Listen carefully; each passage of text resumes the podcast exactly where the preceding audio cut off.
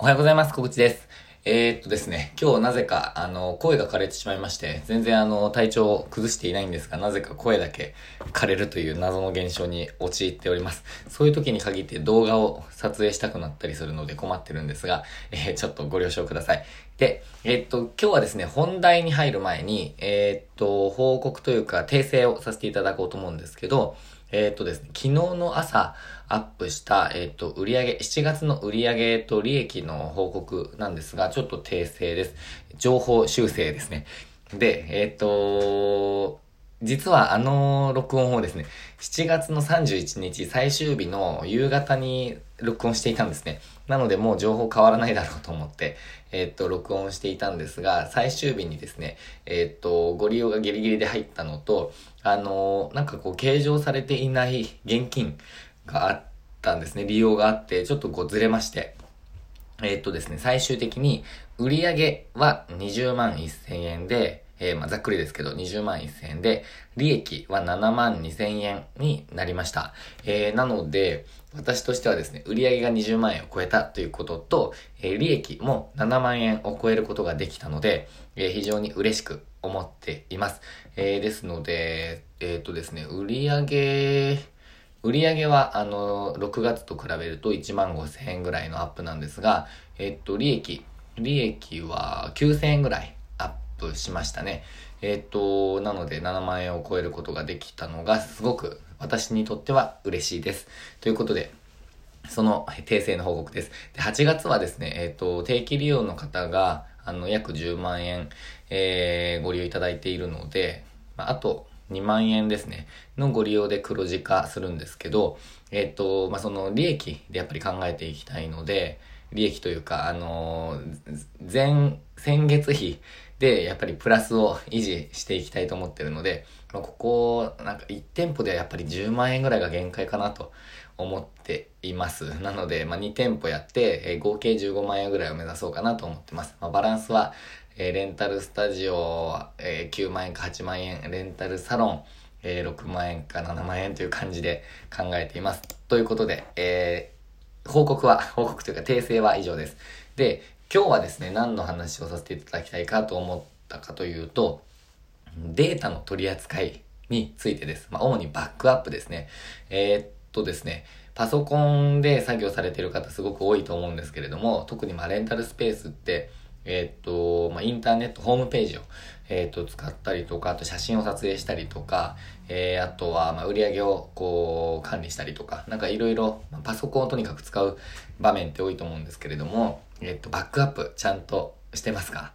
で、私今日はあの、すごく焦ったんですよ。あの、いつも使っている Mac が、えー、Mac を、まあ、なんか、ちょっと動き遅いなと思って再起動したんですよね。動きが遅いというか、ちょっと動きが変だったんですね。で、再起動したら、全然立ち上がらなくなってしまって、これはまずいぞと。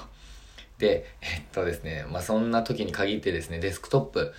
を、あの、まあ、なんかちょっと細かい話ですけど iCloud っていうあの Apple のサービスがあってデスクトップも全部あのクラウド上に保存されるっていうし、まあ、サービスっていうかシステムがあるんですよでそれを私オフにしてたんですねあのすごく、まあ、実際めんどくさくてもう毎回毎回保存されたりとかクラウドに行っちゃったりするので、ちょっとまあ面倒で、ちょっとオフにしてたんですよ。で、それ以外のデータはもうすべて、もう基本的にすべてクラウド上にあるんですけど、えっ、と、今回に限ってデスクトップにいくつか、ちょっとこう、使いたい動画、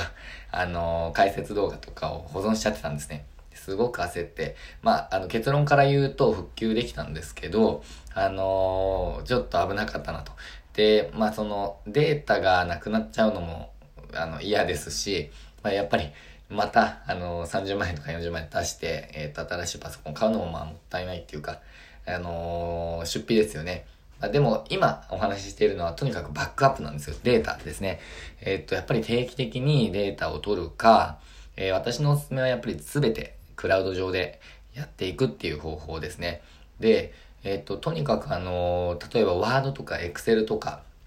えー、何ですか、ページズとか、ナンバーズとか、えー、まあ、キーノートとか、うんと、パワーポイントとか、なんかそっち系のものも、もうぜひ Google のあのツールに置き換えていってほしいなって私は個人的に思っているんですね。えっ、ー、と、Google のスプレッドシートとか、Google ドキュメントとか、えっ、ー、と、何でしたっけ、プレゼンのツールとかもあるので、あのパワーポイントみたいな。えっ、ー、と、それに置き換えるのが私としてはすっごくおすすめです。えー、なんでかっていうと、まずはもうデータが消えない。あの、パソコンが物理的に壊れたり、忘れてしまったりとか、まあ、なくしちゃったりとかしても、まあ、データが消えないですよね。で、あとはどこからでもアクセスできる。あの、パソコンでもタブレットでも、えっ、ー、と、スマホでも、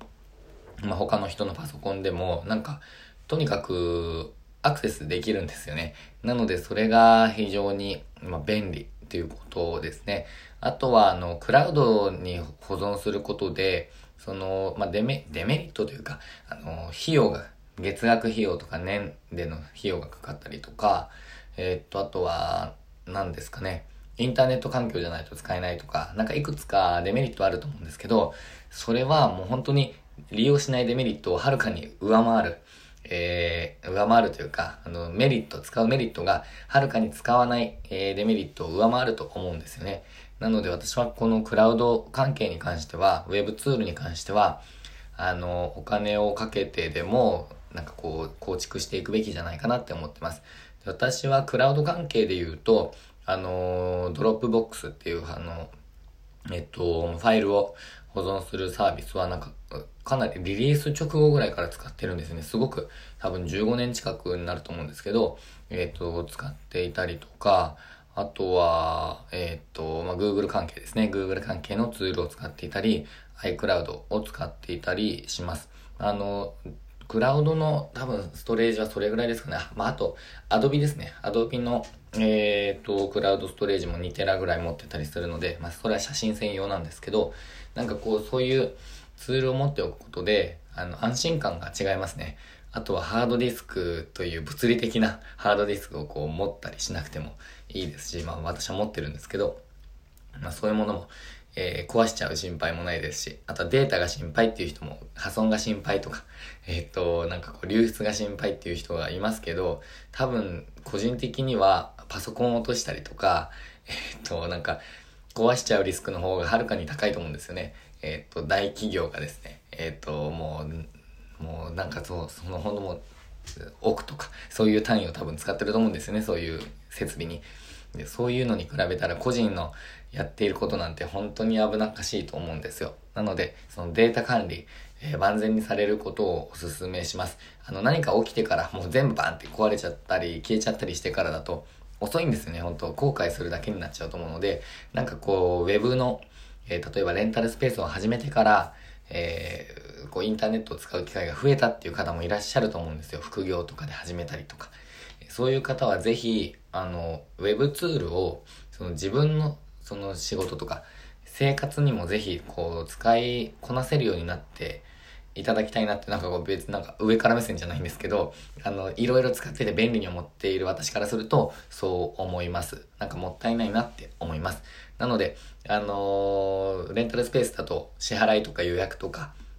えー、の管理、に Web ツールすごく便利に使えますけど、それ以外にもたくさん、えっ、ー、と、便利なものがあるので、えー、まあ、精神的な安定のためにもバックアップ、えー、を使ったり、Web ツールを使ったりしてみてはいかがでしょうか。私がおすすめなのは、うんと、3つ挙げるとすれば、えー、まずは Google ですね。Google のツールをとにかく使う。えー、あとは Dropbox。Dropbox はファイルですね。えー、まあ、あとは人によってなんですけど、まあ、なんか iCloud を使ったりとか、なんかマイクロソフト系を使ったりとか、なんかまあ何でもいいんですけど、そのストレージ関係をなんかもうもう一つぐらいあるといいのかなと思います。えー、ということで今日は、えー、バックアップ、データのバックアップについてお話をしてみました。ぜひちょっとこの機会にチャレンジしてみてください。ということで、枯れた声で失礼しました。えー、早く、早く治るようにしたいと思います。ということで、今日も最後までご視聴いただきましてありがとうございました。今日もチャレンジできる一日にしていきましょう。